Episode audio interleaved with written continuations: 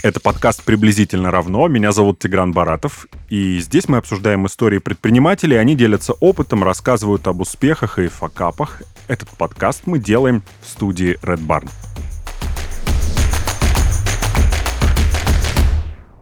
Итак, сегодня в студии Анфиса Зайцева, создательница бренда Hella Claw. Анфиса, привет. Привет, Тигран. И Екатерина Шипалова, создательница бренда Пипита. Катя, привет. Привет, Тигран. Здравствуй, Анфиса. У меня для вас много вопросов. Э, я надеюсь, что мы сегодня поможем э, тем людям, которые тоже хотят заняться бизнесом в той сфере, в которой он есть у вас. Возможно, мы кого-то предупредим, и они не пойдут туда. Возможно, мы наоборот кого, кого-то вдохновим, и благодаря вашему опыту, которым вы сегодня поделитесь, кому-то будет проще в перспективе создать свой бренд, запустить его и успешно представлять одежду, аксессуары и вообще все, что ему вздумается. Давайте начнем вот с чего.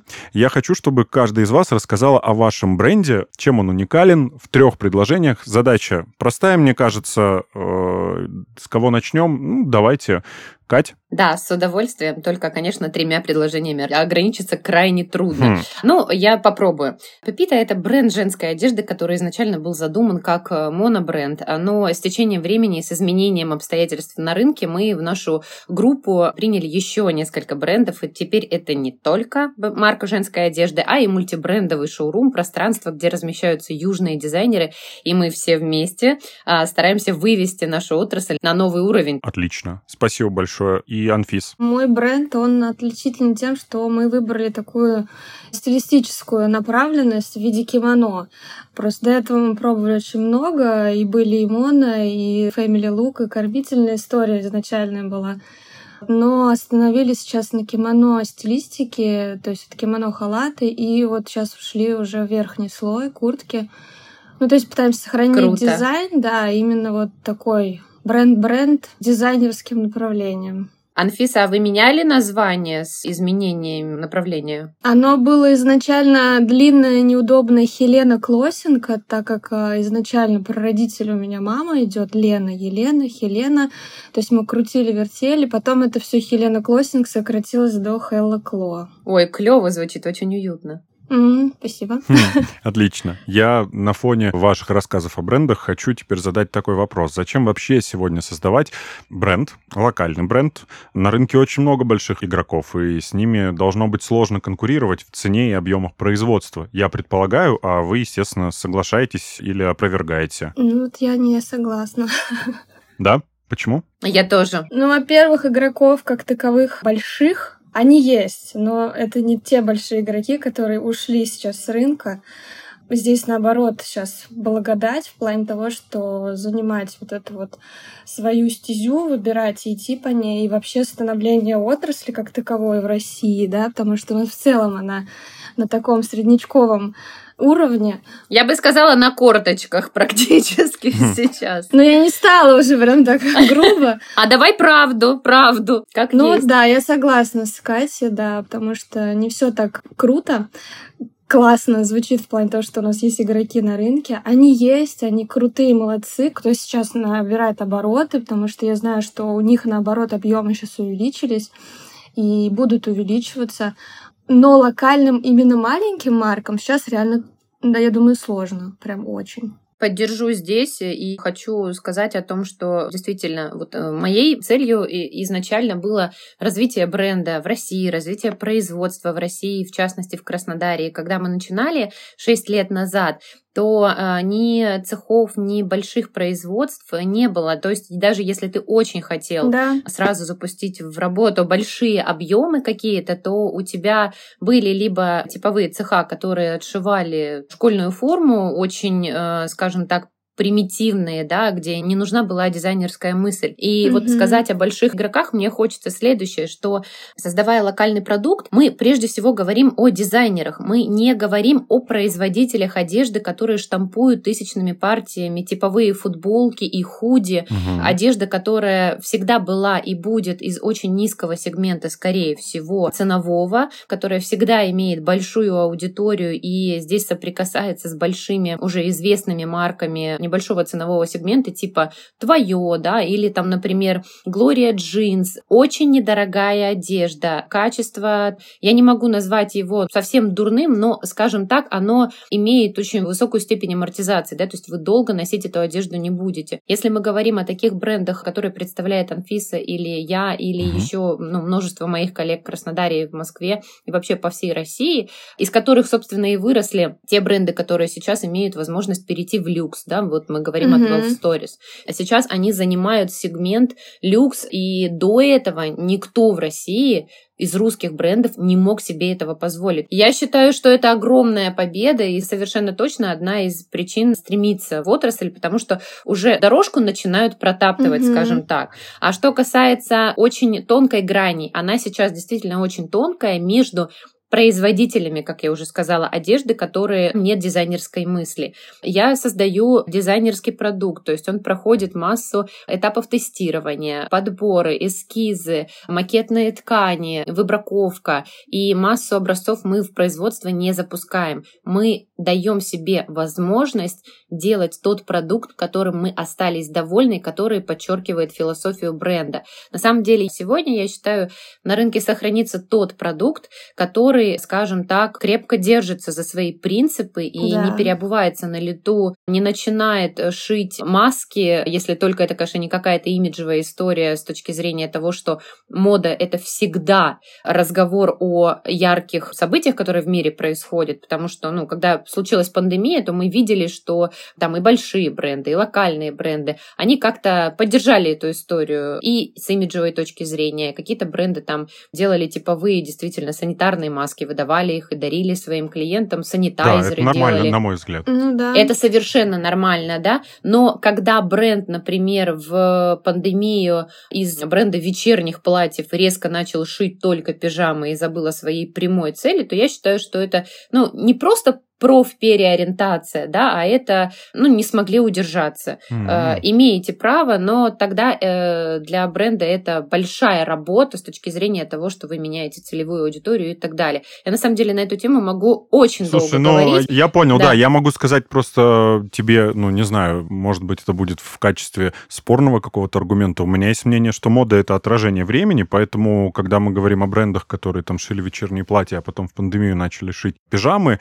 то для меня, например, все логично. Ну, то есть понятно, что да, любой да, да. бизнес это про прибыль, да? Да. Совершенно верно, но я говорю о том, что все-таки очень тонкая работа здесь mm правильно провести эту интеграцию какого-то большого события угу. в рамки философии своей марки. Сохранить ДНК бренда, скажем так. Совершенно верно, Можно да, я модное слово.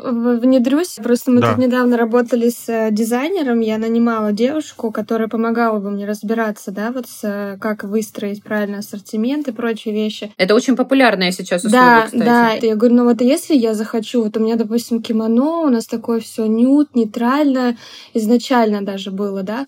Не знаю, сейчас Валентина сделала коллекцию фукси, да. и хочется фукси. Она мне сказала, главное, как вы это объясните своей целевой аудитории. Ну, то есть в рамках своего ДНК, если вы готовы и можете извернуться и объяснить, почему в вашей коллекции его там не было, а сейчас вот розовый он случился, это все ваше право абсолютно. Понимаешь, я здесь, наверное, могу вставить тоже ремарку по поводу того, что а изворачиваться-то, собственно говоря, нам и не нужно.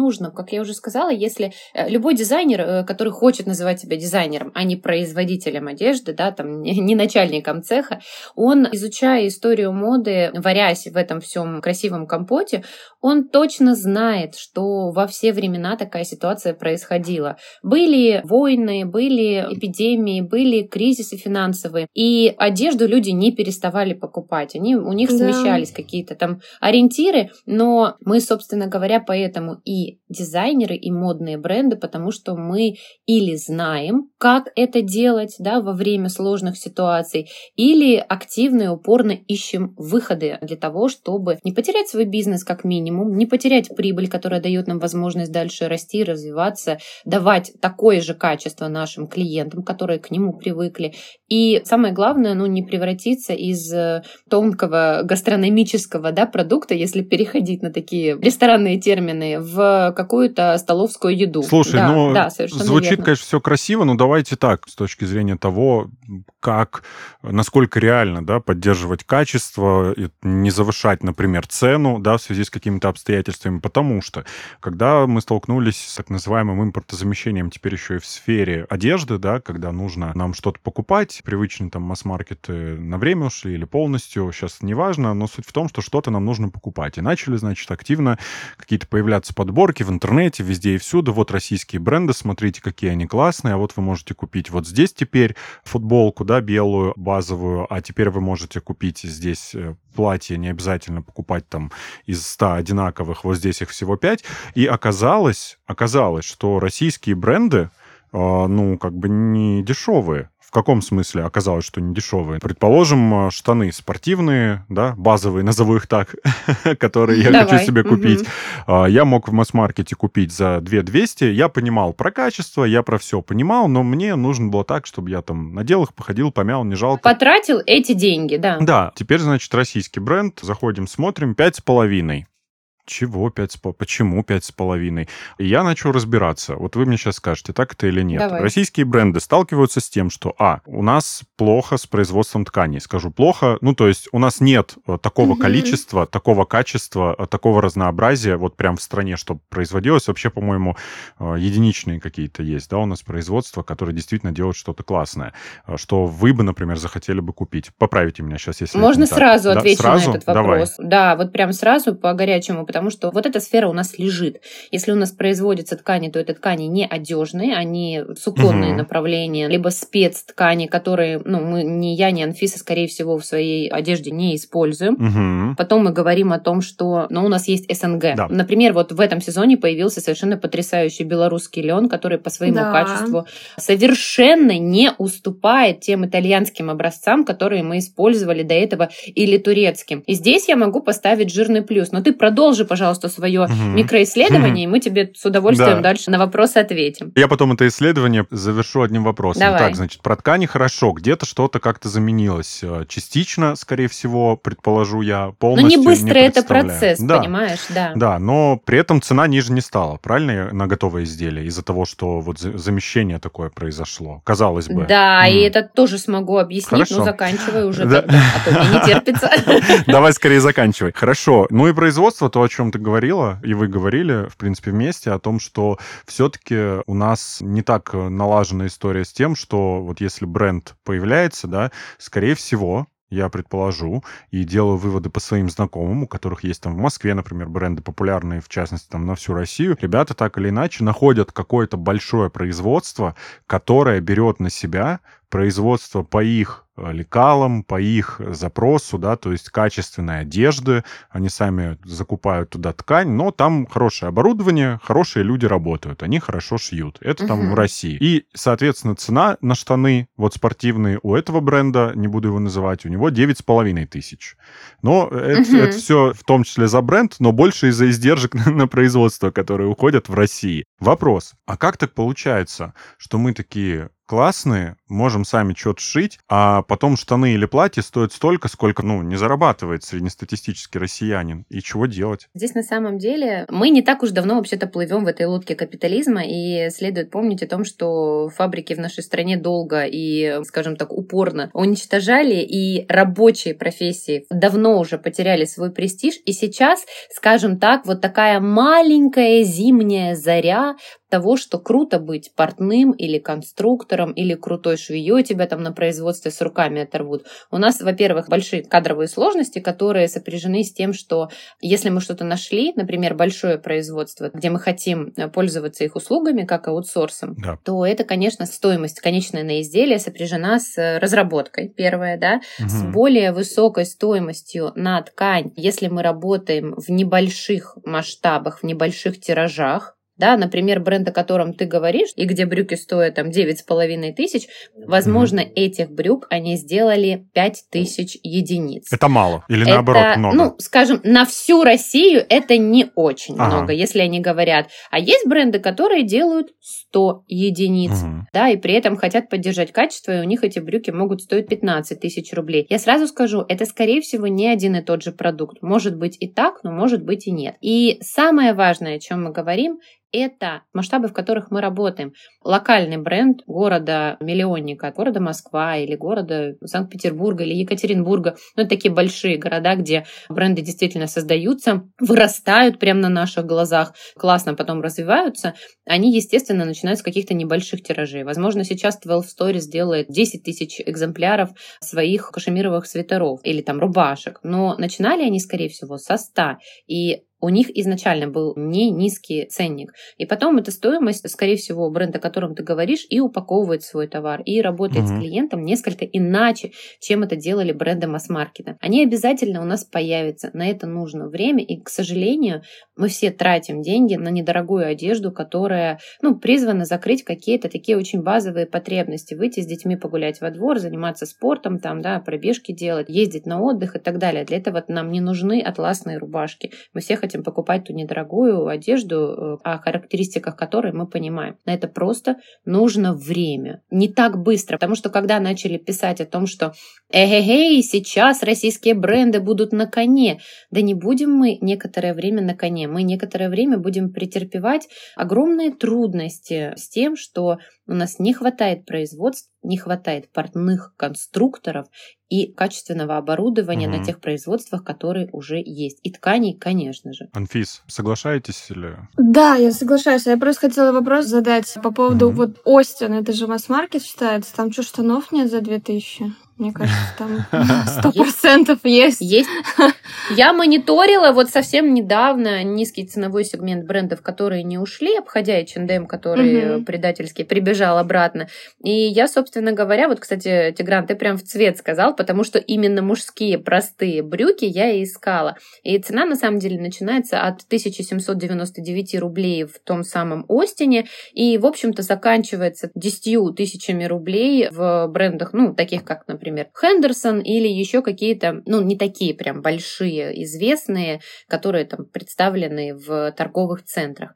То есть сейчас можно совершенно точно сказать, что одежду стало покупать намного труднее. Я вот вам как мама двоих угу. детей, которая детскую одежду не производит, могу сказать, что сейчас это целый квест. Купить детям нормальную одежду нормального качества, чтобы вы понимали, на поиск белой рубашки для мальчика 7 лет у меня ушло 2 дня. Это либо либо э, супер высокая цена, либо отвратительное кафество, либо все сразу. Акула наша. Ты знаешь? Я там закупаюсь. Я мониторила ее, и когда я посетила магазин, ну, офлайн, то измученный продавец сказал мне, что нет не то, что белых рубашек, а белых даже футболок не осталось. Хотя да, акула я, конечно, рассматривала. Да, ну, смотрите, тут еще понятно, что не сам факт того, что мне негде купить штаны, да, а, конечно, понятно, что есть где их купить, безусловно, там вот вы перечисляли, а вот такой бренд, а вот такой. Да. Тут вопрос в том, что все равно отличие в тех же тканях, в том же, как это сшито, да, то есть, может быть, за 2000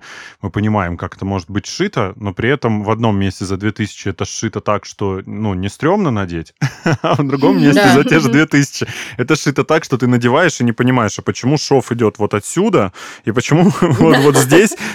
И почему он внезапно прерывается. Да, что что вообще произошло? И ты такой, ого, за это платить столько денег. Сейчас потерпеть надо немножко. У предыдущей швеи просто закончилась смена, ага, и она передала да. свою ну, работу терпеть, другу другой терп, коллеге. Терпеть нам не привыкать, Анфис, конечно, mm. как потребителям, а, ну, может быть, как производителям тоже, скорее всего. Фанаты Mortal Kombat, наверное, вечно будут спорить о том, какой из персонажей круче, Скорпион или Сабзира. Равно, но только приблизительно. Скорпион одет в желтый костюм и повелевает огненной стихией. Ему доступны огненные удары, шары и огненная защита. Он также прекрасно обращается со своей знаменитой змеиной головой на цепи. Из основных способностей перемещение с одного места на другое. Что до Сабзира, то он контролирует противоположную Скорпиону силу, лед, именно поэтому он облачен в голубой костюм. Сабзира может заморозить своего противника, приморозить его ноги к земле и создает ледяные статуи. Кроме того, Сабзира умеет создавать оружие из льда, кинжалы, мечи и молоты. Как и Скорпион, этот персонаж может выстроить вокруг себя щит, но, как вы поняли, не из огня, а из льда. Лед или пламя? Выбирать вам. Главное, чтобы вам нравился сам игровой процесс и способности персонажа, которого вы выбрали, как и понятная инструкция к игре. Что касается понятности, наш спонсор Paybox Money в этом точно мастер. Их личный кабинет просто в использовании, а если у вас возникнут вопросы, на них ответят специалисты из техподдержки. Paybox Money — эксперт в области платежных решений для бизнеса. В компании знают все о платежах и помогают онлайн-бизнесу принимать и проводить оплату товаров и услуг. Прием платежей с банковских карт, в том числе международных, бесконтактная оплата, платежи СБП, платежи с электронных кошельков, различные формы интерфейса оплаты, удобный личный кабинет, адаптируемые платежные системы — это то немногое, что предлагает своим клиентам Paybox Money. А если у вас возникнут дополнительные вопросы, вы всегда можете обратиться в техническую поддержку или к персональному менеджеру. Заключайте договор и платите только за успешные транзакции. Ссылка в описании как вы сегодня продаете свою одежду, используете ли вы маркетплейсы или какие-то другие каналы привлечения а и ты во все, во все больные места решил да, сегодня прям ударить. сразу. Ну, давай, продолжай. Да, я буду это делать. Давайте, рассказывайте. Давайте я сейчас расскажу Давай. немножко. А, так как у меня вот тиражи, допустим, 5000 для меня вообще какая-то запредельная история в объемах. А У меня сейчас там до 100, дай бог, доходит, и то это там Мгм. не все. Это уже в двух цветах, Мгм. в двух моделях. Исхищряюсь. Ну, то есть у меня такой небольшой цех в Подмосковье нашла. Вот, кстати, одна из бед вообще тоже основных — это найти свой цех, где ты полностью доверишься. И чтобы цена там была не такая космическая, да, чтобы ты мог еще как конкурировать. Мгм. В моем случае важна очень там упаковка, да, то есть если я хочу сохранять свой X6, к примеру, да, который сейчас для меня была новостью, там, пару месяцев назад об этом, я как-то думала раньше, что там 3,2, 3,6 уже хорошо, но когда я узнала про X6, что он важен, то что если ты не будешь его делать, ты просто не сможешь развиваться полномерно, наращивать оборот э, и прочее, прочее, прочее. Даже вот я часто использовала метод продвижения как э, какие-то мероприятия, маркеты живые, да, когда ты Мгм. выходишь, общаешься с людьми, собираешь эту клиентскую базу, с ней потом работаешь, плюс у тебя есть какие-то продажи. Ну, ты же все равно платишь и за участие там в том числе, то есть э, не всегда это оправдывается, да, то есть ты платишь продавцу, ты платишь за то, что ты там стоишь там несколько дней. Вот. И для меня сейчас идеальная схема — это маркетплейсы, но не такие, как, например, Wildberries, да, потому что я не смогу там эту цену конкурировать с теми людьми, которые туда зашли. А зашли туда очень много вот таких производств, которые производят типовую футболку там, да, Мгм. и моя, допустим, футболка даже за 2 500, да, она из хорошего трикотажа, очень круто отшита, там, строчка к строчке. Она вряд ли сможет продастся так. Да. И тем более мой объем не позволяет, да, там вот из серии там заходить и на этом как-то там играть, скидки делать. И я выхожу на дизайнерские маркетплейсы. Один, я знаю, это Лио называется. Это маркетплейс дизайнерских вещей, там аксессуары, одежда, нижнее белье и все вот в этом духе. Я просто знакома с их частью учредителей, кто их создавал. Мгм. И видела, насколько они хотят вот именно эту большую историю продолжить. То есть это не так вот серии начали и там на полпути сдохли, да. То есть я прям изначально в них сильно-сильно верила. Вот, и они сейчас сохраняют свои обороты, позиции. У меня есть там продажи. Буквально даже вот общалась а, даже кто имеет магазины свои одежды, да, мультибрендовые в торговых центрах. Оффлайн ты имеешь в виду, да? Да, да, очевидный спад вообще идет, ну, прям конкретно называют, что, ну, как бы не радостно. У меня нет налаженной системы, у меня даже там маркетинг еще только заводим его так, знаете, здесь делаем, тут делаем, об этом думаем, говорим, но как бы как такового работающего инструмента, структура пока еще она не создана, да. Мгм. И вот меня эти маркетплейсы, они спасают. И вот они сейчас выходят сами. У меня вот Уникульт, для меня открылся тут новый маркетплейс. Они на меня сами вышли, они готовы чуть ли не сами эти карточки заполнять. Ну, то есть они прям вот хотят. И они придумывают разные системы, чтобы, допустим, Лио с меня берет там 25% за мою продажу, а вот Уникульт... Да, комиссию, да? Да, а они исхитрились, они делают 19. И мне было интересно, почему. Супер. А потому что они не занимаются доставкой. То есть у них идет история, что я сама выбираю свой пункт, где я могу отправлять, допустим, СДЭК, там можно еще почту, еще какие подключать. Но я работаю сейчас только со СДЭКом. Мгм. И, допустим, ну, Мгм. то есть приходит заказ, я его отправляю. В течение 7 дней человек получает, но если он его не возвращает, этот товар, они мне перечисляют вот стоимость, которую он оплатил, за минусом 19%. Ли уже, они именно дизайнерские. Вот они собирают такие вкусненькие бренды, но они работают над упаковкой. Они забирают товар, приезжает курьер, он его забирает к себе, он его там упаковывает. То есть они в свою упаковку упаковывают. То есть это типа Farfetch нашего уровня. И в целом, ну, они, я так смотрю, это единственные, наверное, сейчас игроки, которые замахиваются на эту историю. Слушай, ну лишь бы не Росграм какой-нибудь получился, да, и в этой сфере тоже, что вот мы сейчас запустились. Универмаг тоже угу. вполне очень прекрасная история. У них там посерьезнее, нужна маркировка, по-моему, но это если верхний слой. Там, по-моему, нужен товарный знак, чтобы был зарегистрирован. Угу. Вот, на Яндекс Маркет э, даже самозанятые сейчас могут входить. Я буквально угу. сегодня изучала вопрос. Я за маркетплейсы, то есть здесь нет издержек на содержание там. Ну, в моем случае, да, у меня небольшие объемы, я могу да. это спокойно хранить там где-то дома, в магазине договариваться у знакомых. И здесь идет э, действительно вот э, сокращение всех издержек максимально в данный момент, и я выживаю так. Ага, Катя, ты как? У меня немного другая философия продаж, да, изначально, когда мы заводили э, бренд, не было разговоров о маркетплейсах. Мне хотелось достроить бренд этого уровня, чтобы мне не нужны были маркетплейсы, и я не нуждалась в них как в подстраховке. Но это мы, конечно, говорим об идеальном мире, о моих больших амбициях. Да. Сегодня я бы действительно хотела размещаться на маркетплейсах, о которых говорит Анфиса, да, которые направлены на то, чтобы развивать именно российские бренды, а не торговать футболками по 990 рублей, а рядом тут моя за три с половиной тысячи. У меня, как у Анфисы, тоже как бы в формате производства мы считаемся микрообъемами, да, это 100 единиц, это мини-партия считается. Ну, да. В, угу. да, если, если мы приходим на там, большое производство, на швейную фабрику или в большой цех, где трудятся там от 30 швей, то этот цех возьмет у вас в работу партию от 100 единиц. Вот, меньше никак угу. не получится, либо это будет очень высокая цена, после которой вам ну, просто продукт будет не совсем конкурентоспособен. Угу. А мы продолжаем продавать через Инстаграм. Это изначально было нашей самой популярной площадкой. И я не сказала о том, что у нас одна из уникальных сторон бренда это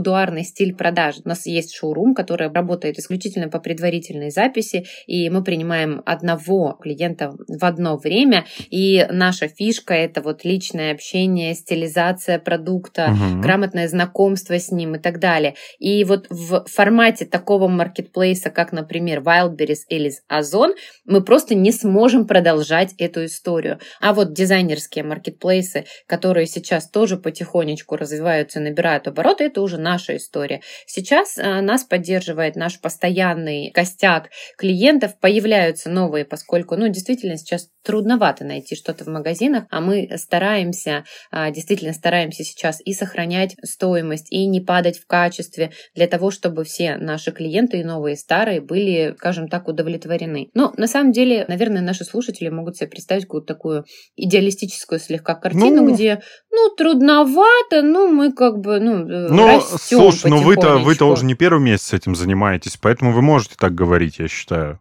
Ну, то есть вам не нужно, как новичкам, да, ой, это все так сложно. Вы уже через столько прошли, что я даже не хочу задавать вопрос, который планировал, про топ-3 трудностей, с которыми вы столкнулись, потому что, ну, согласен. А я хочу о них поговорить, Ты хочешь? на самом деле, про топ-3. Хочу Слушай, ну, быстро, время такое турбулентное, что вот э, кто начнет сегодня, у него будет топ-30 трудностей, но у вас наверняка тоже. Но давайте, хорошо, тезисно, три трудности, с которыми вы столкнулись в самом начале, когда бизнес начинали. Вот, ты знаешь, я как раз так и записала. Давайте. Во-первых, самая главная трудность – это на тот момент, когда я начинала это 6 лет назад, это отсутствие производств, плюс сразу хвостом идет отсутствие конструкторов mm. и технологов на этом производстве. Mm-hmm. То есть, если ты приходил в цех, там руководитель этого цеха выполнял все операции mm-hmm. сразу, и заказ у тебя принимал, и сразу вы вместе ТЗ составляли, и не было никаких э, скриптов для заказчика, которые могли бы обезопасить, которые могли бы предостеречь там, от каких-то ошибок и так далее. Сейчас, конечно, эта картина поменялась не слишком сильно,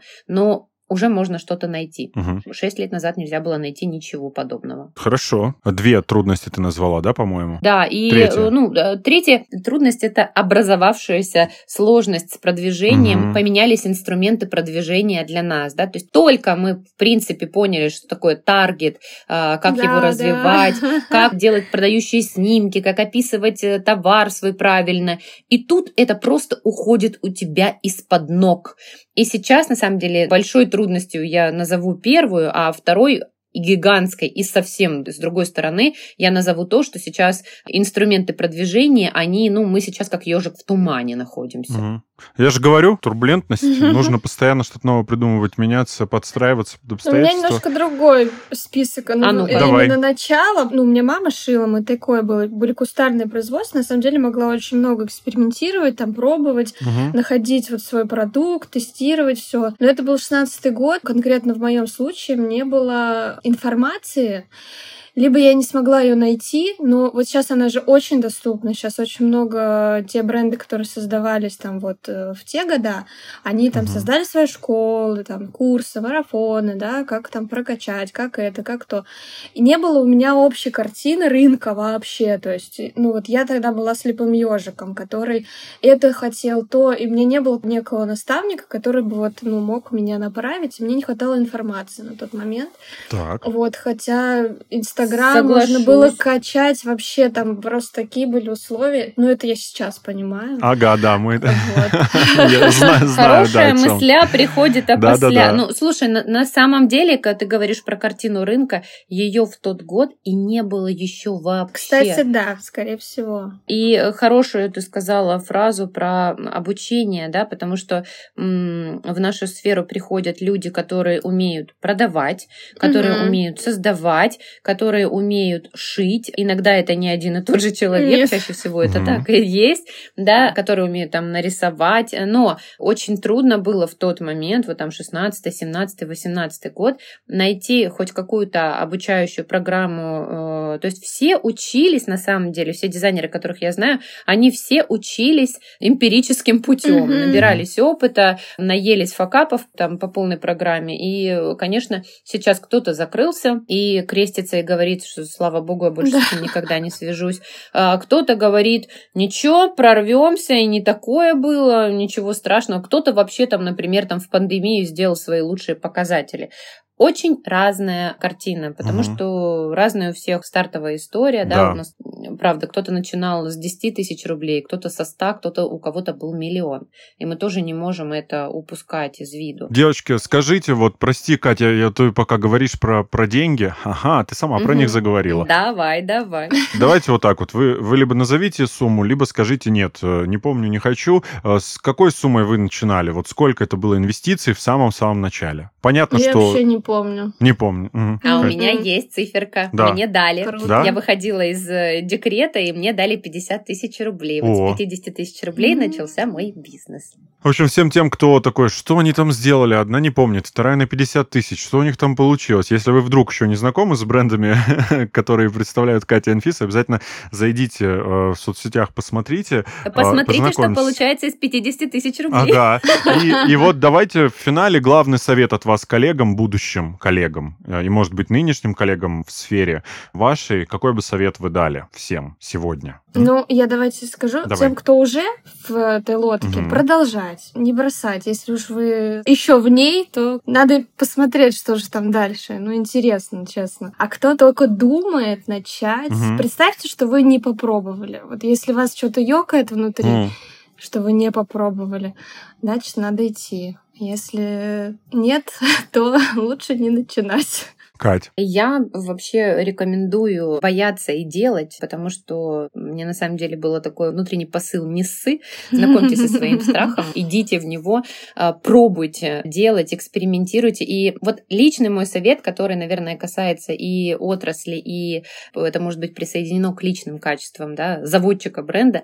Во-первых, никого не слушайте, потому что никто, кроме вас, не знает, как надо. Вы даже сами можете еще не знать, но вы точно не научитесь, если будете слушать а, всех подряд, маму, папу, брата, старшую сестру, тетю, которая когда-то шила и точно знает, угу. что так не делается. Это вот прям цитата, вырванная из моих воспоминаний. Угу. И самое главное — это не соглашайтесь на полумеру. Если вы решили сделать вот так, и вы понимаете, что ваш продукт должен выглядеть вот так, э, быть вот так произведен, упакован и так далее, идите. Идите к этому полгода, год или полтора или три. Но во всяком случае, когда вы пройдете этот путь и достигнете упакованного продукта, э, платья, кимоно, рубашки, свитера или еще чего-то в таком виде, в котором вы себе его представляли, это ваша самая основная, фундаментальная ступень к дальнейшему развитию. Ну и, конечно же, пускай вас будет как можно больше, чтобы у нас была крутая с точки зрения дизайна угу. страна, и мы могли конкурировать с большим миром. Вот да. такие Э, рекомендации, советы, пожелания. Екатерина Шипалова, создательница бренда Пипита, Анфиса Зайцева, создательница бренда Хелокло. Спасибо вам большое обеим. Спасибо, Тигран. Спасибо. Спасибо, Тигран, было хорошо. Взаимно. Это был подкаст «Приблизительно равно». Всем пока. Пока.